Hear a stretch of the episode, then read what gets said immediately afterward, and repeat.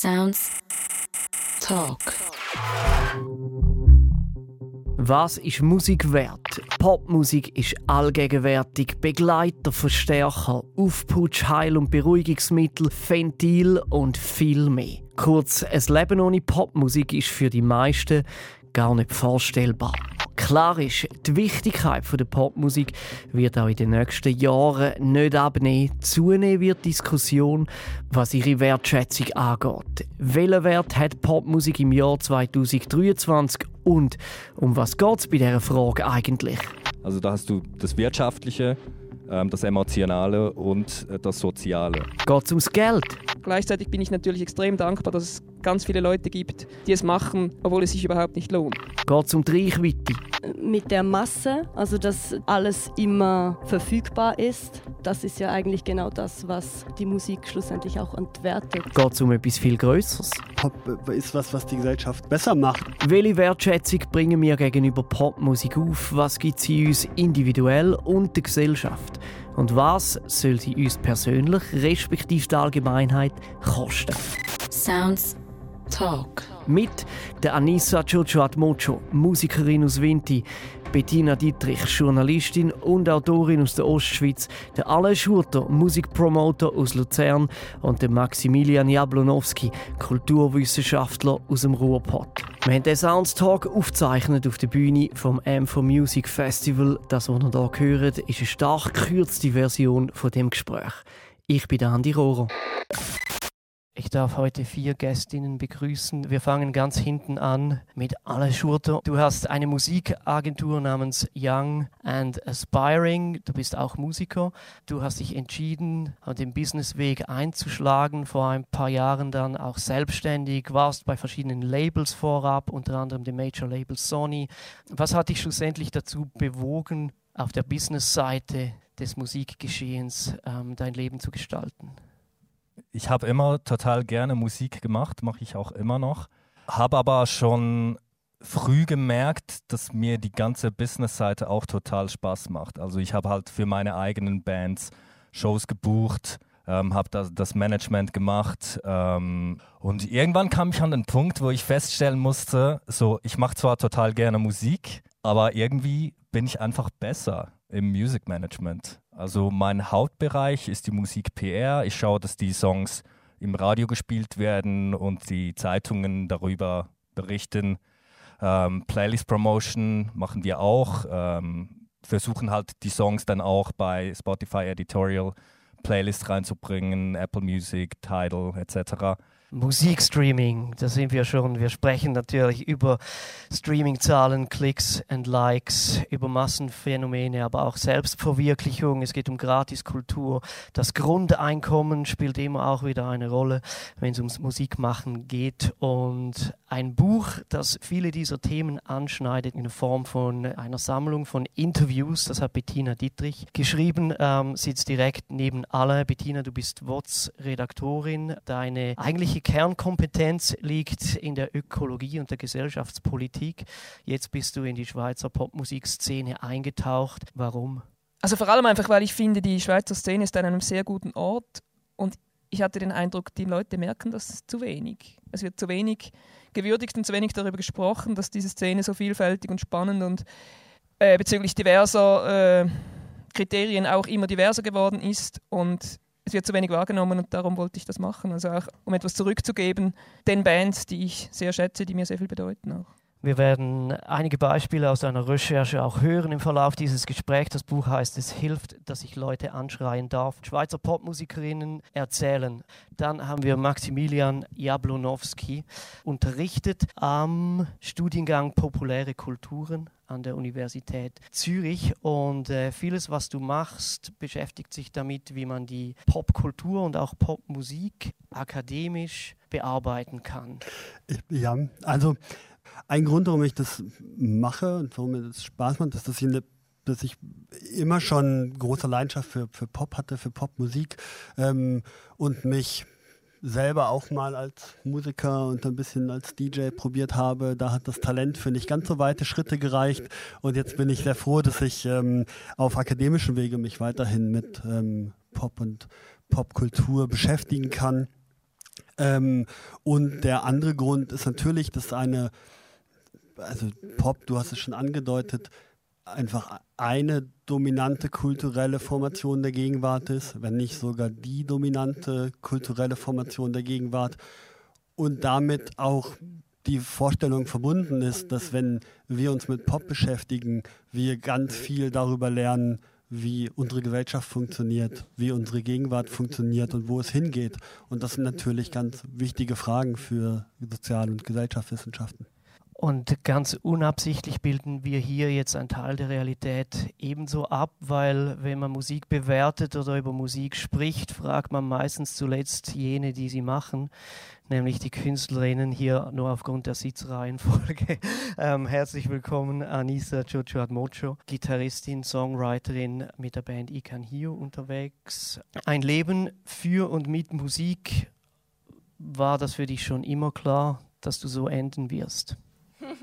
Ja. Weshalb? Ich bin in einer sehr musikalischen Familie aufgewachsen. Ich habe die Lebensjahre zwischen drei und sieben in Indonesien verbracht und dort ist Musik eh Teil der DNA der Menschen irgendwie. Also eine akustische Gitarre ist überall in jedem Haushalt und fast alle können so ein bisschen Akkorde klimpern und Songs ähm, singen. Und ich habe, als ich dann in der Schweiz gelebt habe, mit zwölf angefangen, meinen ersten Song zu schreiben und mir dann mit 16 mit meiner ersten Band beigebracht, E-Gitarre zu spielen und es lief eigentlich alles ganz natürlich. Eigentlich ein interessantes Konstrukt direkt im Brennpunkt dieser Frage, welchen Wert hat Musik? Du bist Autodidakt, ähm, hast vieles aus deiner Familie mitbekommen, du hast mit dem Abschluss an der ZHDK aber dann quasi das Gütesiegel geholt, dass das auch ähm, auf einem größeren Niveau etwas wert ist, was du machst. Ähm, welchen Wert hat Musik für dich persönlich? Ich glaube, mit den Jahren, mit denen ich Musik mache, hat sich dieser Wert auch ein bisschen verwässert irgendwie, weil es halt sehr zu, zu einem Berufsleben gehören viele Dinge. Aber schlussendlich ähm, ist für mich das Wichtigste der Musik, dass es mich berührt, dass, dass die Musik etwas mit mir macht, dass ich, wenn ich musiziere, mich selber sein kann und dass ich mit der Musik in einem Raum Menschen connecten kann ähm, und dadurch auch sie zu sich selbst und ich zu mir selbst. Wenn man in der Gesellschaft die Frage in die Runde wirft, was Musik wert ist, geht es schlussendlich natürlich einerseits ums Geld ähm, und damit verbunden um den Erfolg. Also die Aufmerksamkeit gekoppelt mit dem finanziellen Gewinn, den man erwirtschaften kann daraus. Wenn wir mal die Erfolgsseite anschauen, was bedeutet das für dich als Musikerin? Wie kreierst du Erfolge? Ja, eine schwierige Frage. Ähm, ich versuche im Moment, wie soll ich das jetzt sagen, ähm, nicht zu sehr wie früher von, von meinen Konzerten zu zehren, so quasi, weil so kleine, von außen gesehen große Erfolge sind nur für einen kurzen Augenblick hier. Danach ist es weg eigentlich. Und was, was hast du danach? Ein, zum Teil ein Down, weil es eine extrem, extreme Situation ist, auf der Bühne zu stehen und ähm, all diese Emotionen und diese Hormone in dir zu haben. Und ich versuche Erfolg irgendwie für mich umzudefinieren. Also nicht den Erfolg, der die Gesellschaft für mich definiert hat, also Geld, äh, Fame, viele Konzerte, viele Streams, weil mir persönlich bringt es eigentlich nichts. Ähm, bringt es dir kein Geld? Ja, und was bringt mir Geld? Ein Lebensunterhalt? Das stimmt, ja, das stimmt. Aber das bedeutet dir nicht so viel wie Dinge, die du schon erwähnt hast. Ich glaube, das sind so zwei verschiedene Schienen. Also klar möchte ich davon leben, aber ich möchte, glaube meinen Selbstwert nicht davon abhängig machen vom Erfolg. Lass uns das Bild etwas aufziehen. Du bist Popmusikerin. in der Schweizer Szene. Bettina hat einen Querschnitt gezeichnet in ihrem Buch von dieser Szene. Wie hast du die KünstlerInnen erlebt? Wie bestreiten sie ihr Leben auf der Suche nach Erfolg? Also ich glaube, ich habe jetzt das auch recht wiedergefunden, was du gesagt hast in vielen Statements von Leuten, die ich interviewt habe. Es ist immer dieses Spannungsfeld, man muss irgendwie durch den Monat kommen und gleichzeitig möchte man nicht nur noch ans Ökonomische denken. Und ich glaube, es gibt ja letztlich wie ganz grob gesehen zwei Wege. Entweder man versucht davon zu leben, wie es so heißt. Was das dann heißt, kann sehr, sehr unterschiedlich sein. Oder man sucht sich einen Brotjob in irgendeiner Form.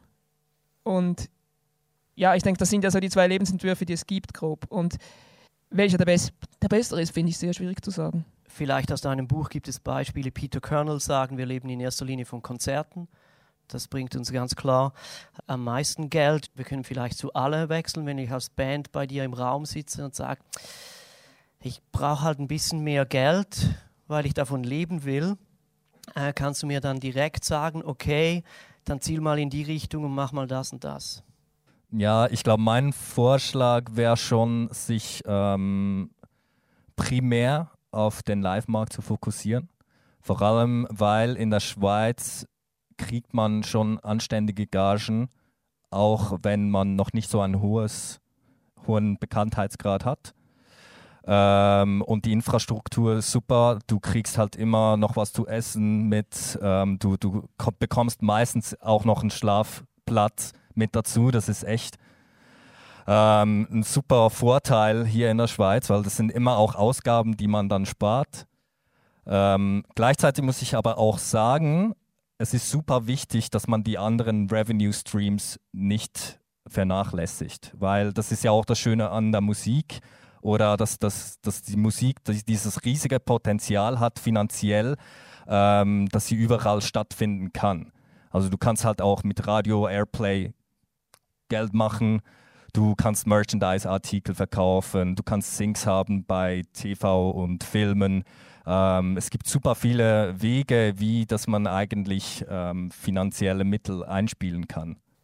Ähm, Maximilian, wir sind jetzt schon in erster Linie beim Geld gelandet. Ähm, ist der Impact oder das Gewicht der Popkultur direkt verbunden mit der Größe der Industrie dahinter und mit der finanziellen Wertschöpfung. Vielleicht die Frage die, der Bedeutung und der Wahrnehmung von, von Popkultur hängt vielleicht gar nicht erstmal so stark mit dem ökonomischen Erfolg zusammen. Und ich glaube, was jetzt alle Antworten ja gezeigt haben, ist, dass, was wir als KulturwissenschaftlerInnen die Polyvalenz nennen würden von einem Begriff wie Erfolg, oder? Also, dass er eben sehr, sehr viele verschiedene Bedeutungen hat, dass ein Begriff eben äh, je nachdem, ähm, wen man fragt, wohin man schaut, äh, auch sehr widersprüchliche Bedeutung haben kann. Und ich glaube auch in diesem Widerspruch zwischen äh, Kommerzialisierung, wie es oft genannt wird, ökonomischem Erfolg ähm, und äh, gesellschaftlicher und individueller, persönlicher Bedeutung stand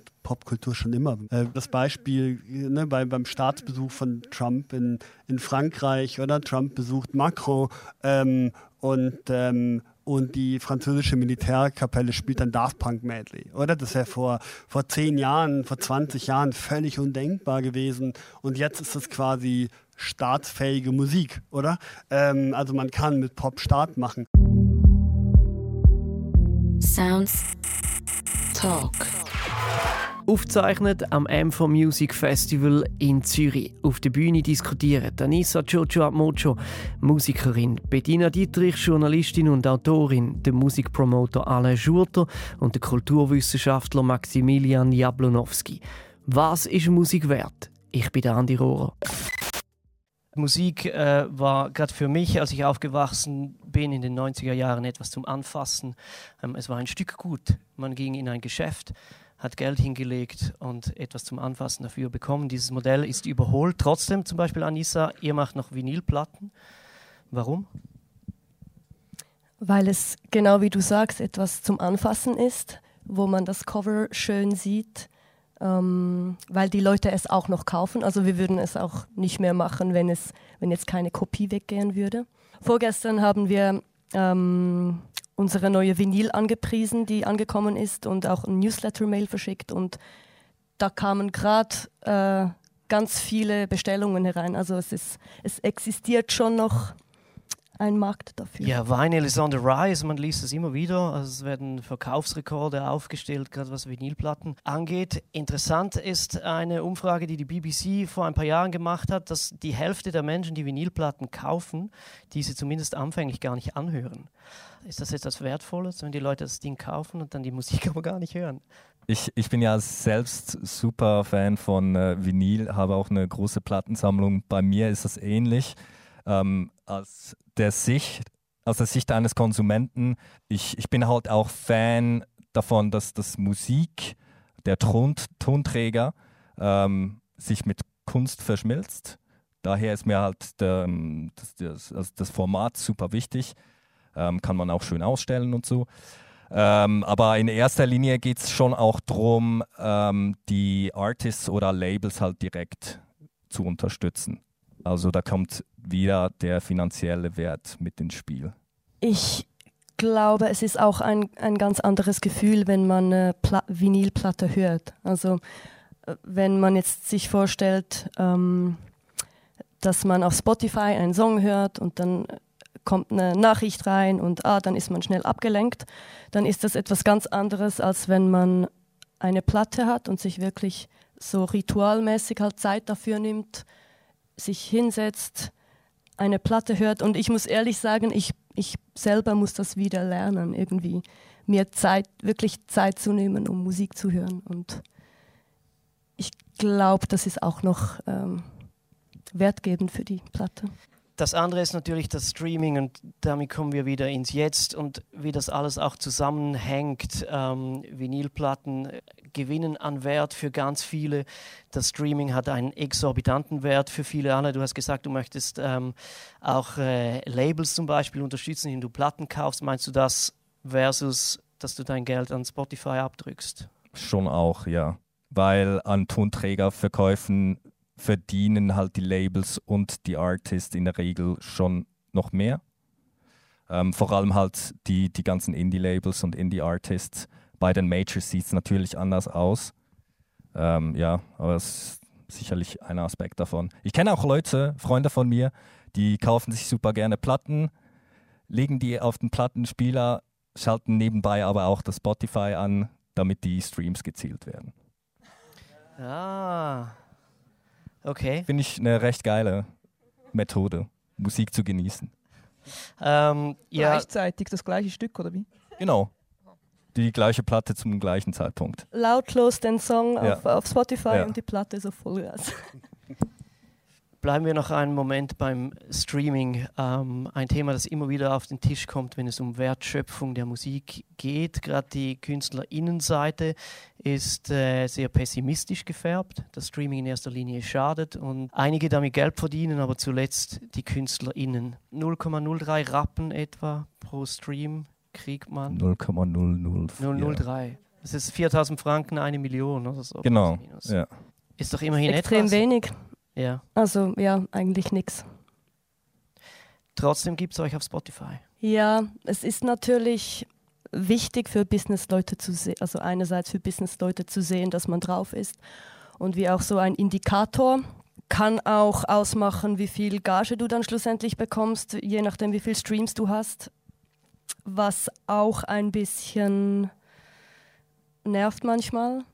Also gerade wir als, als Band haben im Vergleich zu unseren Live-Shows, wir spielen sehr viel live, wir kommen sehr gut an live. Und die Streaming-Zahlen sehen aber anders aus. Und das Missverhältnis dort, also es bildet eigentlich nicht die Realität ab zum Teil. Also es gibt Bands, die nie live spielen, die eigentlich niemand kennt und die in sehr vielen Playlists sind zum Beispiel.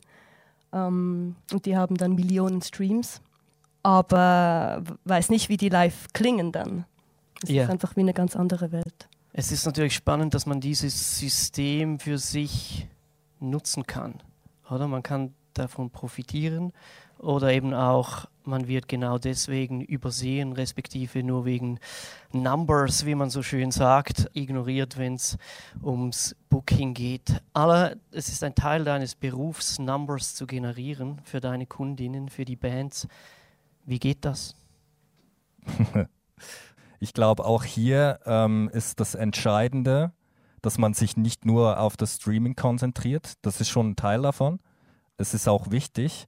Ähm, die Leute schauen sich das an, sehen die Streaming-Zahlen, wie du es gesagt hast. Das muss aber nicht immer der Realität entsprechen. Es spielt alles ineinander rein, wenn es wirklich funktioniert.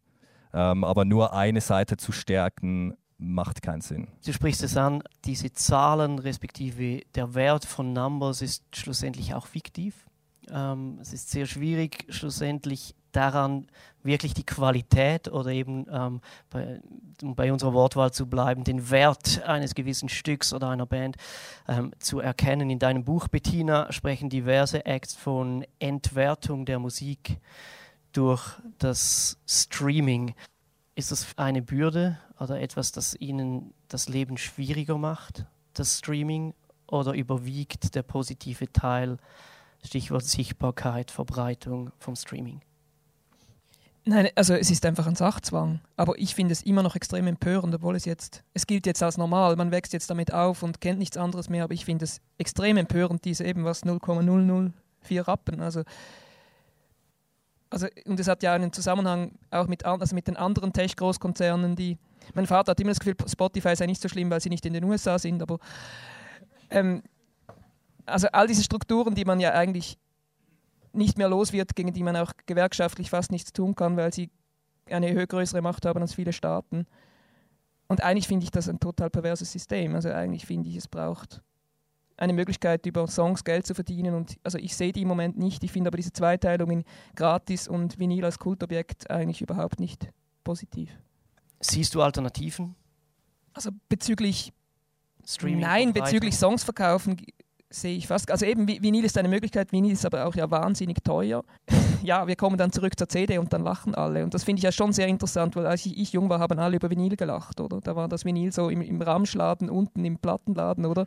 Und ich finde es schon immer wieder faszinierend, wie der Kapitalismus äh, den Leuten einreden kann, dass ein vollständig funktionierendes System jetzt peinlich und lächerlich und out ist, weil wie viele Leute haben ihre voll, vollständig funktionierenden äh, Stereoanlagen verschrottet weil, jetzt, weil man jetzt halt keine CDs mehr kauft. Also das ist ökologisch etc. einfach total bescheuert, aber, aber es funktioniert so, es ist so wirkmächtig, diese Erzählung, oder?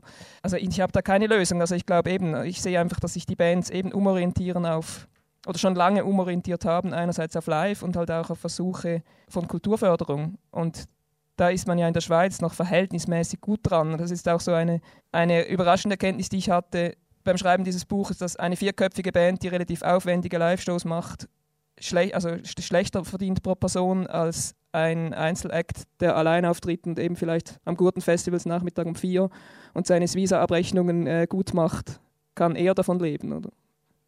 Das ist ja vielleicht auch wieder positiv, aber vielleicht auch ein bisschen traurig, weil allein spielen ist für viele Leute schon nicht ganz das, was sie ja, die vorgestellt AG, haben. Oder? Die sogenannte Ich-AG ist in der Musik an, angekommen. Also es ist definitiv ein, äh, ein wirtschaftliches Denken dahinter schlussendlich. Ich brauche keine Angestellten und das wenige Geld unter dem Strich, das zusammenkommt, ähm, muss sich nur auf mich, eine Person, verteilen. Also ich glaube, wir sind da ja gesellschaftlich auch erst total am Anfang. Ich glaube, der, der Umbruch, die Digitalisierung von Musik ist kein Umbruch von Vinyl auf CD, sondern ist ein Umbruch von Handschrift auf Buchdruck, oder? Also ich glaube, das ist die, die, die Medienrevolution, die Größenordnung der Medienrevolution. Und ich glaube, das heißt dann natürlich auch, dass man da andere gesellschaftliche Bedingungen drumherum bauen muss. Was ist Musik wert? Es diskutieren Anissa Chocho Mocho, Musikerin, Bettina Dietrich, Journalistin und Autorin, der Alain Schurter, Musikpromoter und der Maximilian Jablonowski, Kulturwissenschaftler. Sounds Talk. Das Streaming hat die Musik in vielerlei Hinsichten auch weitergebracht. Stichwort Allgegenwärtigkeit. Also die Durchdringung unseres ganzen Lebens durch Musik sollte sie deshalb nicht auch finanziell von allen fix wertgeschätzt werden. Sprich, müsste man für Musik eine Flatrate einführen, eine Steuer, muss es eine radikale Lösung geben, weil der Rest zumindest finanziell nicht funktioniert. Hm, ich glaube, also ein erster Punkt von Seiten Streaming, die Abos sind viel zu günstig. Für das, was man kriegt, ich glaube, das müsste ein Punkt sein, wo man anfangen sollte. Und das dürfte auch über die Politik passieren, unter anderem. Gleichzeitig, wenn wir schon bei der Politik sind, ähm, muss man verstehen, dass Musik eine starke Außenwirkung haben kann. Ähm, das sieht man auch bei Ländern wie Norwegen oder Schweden zum Beispiel. Das gibt dann einen Spillover-Effekt, wo das direkt den Tourismus auch betrifft. Ich nehme mal als Beispiel ein Major Festival in der Schweiz. Ja? Das ist nicht nur die Musik, die dort eine Rolle spielt, die Musik ist der Treiber. Aber es sind ganz viele andere Gewerbe auch mit eingebunden, wie Logistik, Gastronomie etc., ähm, die ebenfalls von der Musik profitieren. Und ich glaube, das müsste man irgendwie klarer auch an die Politik herantragen. Dass man vielleicht zusätzlich mehr Kapital über den Staat freistellt. Sprich mehr äh, Fördergelder, mehr genau. ähm, Subventionen und Unterstützung. Ähm, Stichwort Eingreifen des Staates als erstes, wenn du sagst, die Abos sollten teurer sein, dann denke ich, ja, dann verdient der Dienst und Gatekeeper einfach mehr. Ähm, und da wird es ja dann interessant, wenn nicht heikel, wenn da eingegriffen wird. Eben, das ist, äh, das ist eine These von mir. Ähm, das müsste man auf irgendeine Art und Weise regeln können. Ist natürlich nicht einfach. Ähm, aber grundsätzlich kann man schon sagen, wenn man so die ganze Musikbibliothek auf der Welt, wenn man da Zugriff drauf hat und nur 15 Franken pro Monat zahlt, die, diese Rechnung kann gar nicht aufgehen. Ich glaube, das ist ein bisschen die, die grundsätzliche Frage, die, da, die dahinter steht, wie man als Gesellschaft mit so Plattformen umgeht, oder? Das, also momentan haben wir irgendwie das, das blödeste System, dass man irgendwie da private Unternehmen hat, ähm, die das irgendwie auch noch mitmachen, aber ihr Geld mit was anderem verdienen. Ne? Und ähm, ich meine, da, wo das ja noch so halbwegs so ein bisschen funktioniert, bei allen Problemen, die wir haben, ist ja der öffentlich-rechtliche Rundfunk. Ne? Also das ist so ein Modell, wo man wie eine, eine Abgabe hat. Das produziert auch irgendwie total vermachtete Strukturen, das ist auch total problematisch, das ist behäbig und so weiter.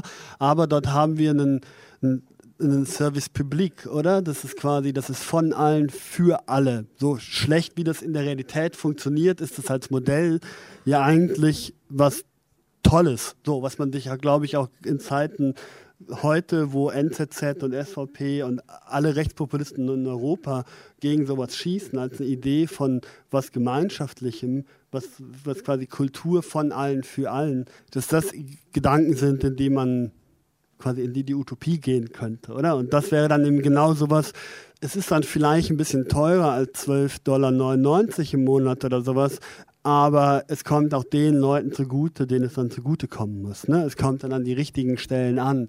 Und es ist vor allen Dingen, wir können als Gesellschaft darüber entscheiden, mehr oder weniger, zumindest in der Theorie, wo das ankommt, oder? Und das wären natürlich dann Modelle, die irgendwie eine, eine kleine Utopie, die ganz versteckt und verbaut in der Realität irgendwie schon da ist eigentlich und die man ernster nehmen müsste. Zur Monopolisierung noch schnell. Also also ich, ich sehe das, ich meine, ich kritisiere das natürlich politisch und so weiter, aber eigentlich mich interessiert diese Welt auch gar nicht so der großen Festivals. Also rein künstlerisch finde ich die Nischen sowieso spannender und was ich jetzt spannend fand, auch wegen SRF und die Svisa ist ja auch so ein Beispiel, die Nischen sind schon jetzt recht stark Service Public und ich finde das eigentlich auch gut. Also ich finde es wichtig, dass, dass in den Kommissionen der Kantone zum Beispiel, die die Fördergelder vergeben, Leute sitzen, die die Antennen offen haben für wirklich spannende Musik zum Beispiel und auch die kleineren Lokale wie das Ballas in St. Gallen, das Bad Bonn in Düdingen etc., dass die, die ja auch öffentliche Gelder haben, die ja eine Plattform sind, dass das letztlich ein Teil des Service Public ist, der, den ich sehr wichtig finde, dass, dass man ihn erhält. Weil irgendjemand hat mich mal gefragt, braucht es mehr Kulturräume? Nein, ich finde es sehr wichtig, dass wir die pflegen, die wir haben. Äh, lasst uns nochmal in die Richtung von Wertschöpfung ähm, gehen. Musik kann ja vereinen, ähm, man kann sich finden, man kann sich zusammentun, man kann sich ausleben, man kann sich reinigen ähm, mit Musik. Sind das Dinge, die in so einer Diskussion zu oft auch übersehen werden? Für mich hat Musik, wie der Wert von Musik ähm, ist wie auf drei Pfeilern. Also da hast du das Wirtschaftliche, ähm, das Emotionale und äh, das Soziale beim emotionalen Musik hilft halt mit, mit deinen eigenen Gefühlswelten, ähm, dich auseinanderzusetzen, damit klarzukommen, wenn du Musik hörst, Texte, die dich ansprechen, dann fühlst du dich verstanden. Ähm, als musikschaffende Person kannst du dich offenbaren, du kannst dich mitteilen. Ähm, ja, das ist, das ist mega wichtig für die psychische Gesundheit auch. Es kann auch Vorteile für die physische Gesundheit haben, weil wenn du Musik mit Tanz verbindest, ne? Genau, dann hast du dann Workout schon. Ähm, der soziale Pfeiler, dort geht es darum, dass ähm, Musik äh, förderlich ist, halt um gleichgesinnte Personen zu finden, sich auszutauschen, aber auch kulturellen Austausch, Austausch oder Synergien machen mit anderen Communities und Bubbles. Ähm, und alle diese drei Pfeiler spielen aber eigentlich immer ineinander rein. Das ist genau das, was Musik eigentlich so wertvoll macht. Ich finde es total wichtig, über die Ökonomie zu reden, immer wieder. Weil, wie auch Daniela Weinmann gesagt hat im Buch, sie, es gibt fast ein Tabu in einer gewissen Szene darüber zu reden, weil es schnell heißt, ja, ihr wollt ja nur berühmt werden, ihr seid ja nur geldgeil. Und ich finde, es gibt diesen Teil, eben, wo wir wirklich auch fast gewerkschaftlich über das reden müssen. Gleichzeitig finde ich, bin ich natürlich extrem dankbar, dass es ganz viele Leute gibt, die es machen, obwohl es sich überhaupt nicht lohnt. Also ich bin da, und das betrifft ja eben nicht nur Musikerinnen selber, es betrifft Labels, das betrifft all diese Leute, die gratis oder fast gratis in, in diesen Kulturzentren arbeiten, die es eben machen trotzdem. Und ohne das würde es nicht gehen. Und das ist, es ist auch ein großer Wert natürlich. Äh, ich finde deine Aufteilung ganz toll, Alain. Die, die drei Punkte würde ich genauso unterschreiben und nur ergänzen wollen bei dem sozialen oder kulturellen Aspekt, dass es natürlich noch über die, die unmittelbare Community hinausgeht und irgendwie die gesamte Gesellschaft erfasst, oder? Und das, das Pop und auch Musikkulturen, aber Popmusikkulturen einfach was ist, was, ähm, wo die Gesellschaft was über sich lernt, wo sie sich über sich selber verständigt, ähm, wo auch ähm, Affekte, Emotionen, Utopien ausprobiert werden können und wo, also Pop ist was, was die Gesellschaft besser macht, oder? Und das wäre meine emphatische Überzeugung ähm, für, äh, wenn es um, um Pop geht. Und ähm, das ist, denke ich, auch ein, ein Wert und das wird eh gemacht und drum muss man auch darum über die Bedingungen sprechen, wie man es macht. Weil es wird, die Menschen machen es eh, die Menschen wollen es machen, die Menschen wollen es hören. Und ähm, dann müssen wir uns als Gesellschaft darüber verständigen, was die Bedingungen sind, unter denen wir das am besten machen und genießen können. Aber am Ende ist das was, was irgendwie erstritten werden muss gesellschaftlich, ne? Und was dann auch wir als MusikhörerInnen, als irgendwie Musikinteressierte quasi dann auch mit voranbringen müssen, mit erkämpfen müssen. Sounds Talk aufzeichnet live auf der Bühne vom M4 Music Festival. Für den Podcast haben wir das Gespräch stark gekürzt. Nicht zuletzt, weil die Frage immens groß ist. Was ist Musik wert? Popmusik beflügelt uns mit Emotionen, bringt große Momente und fördert das Miteinander. Die Frage nach dem Wert von dem Ganzen führt uns schlussendlich immer wieder zum Geld. Und gerade in einer Kultur, wo die Musik allüberall und vordergründig gratis verfügbar ist, ist es wichtig, zum immer wieder zu merken, dass es eben nicht gratis ist. Und wie wir gehört haben, den Weg müssen wir noch finden. Die, die, die Musik machen, zusammen mit denen, die, die Musik hören. Für eine nachhaltige Lösung, wo das wertvolle Gut auch wertschätzt. Sounds ist der Musikabend auf SRF 3 und ab und zu müssen wir reden. Ich bin Andi Rohrer. Sounds Talk.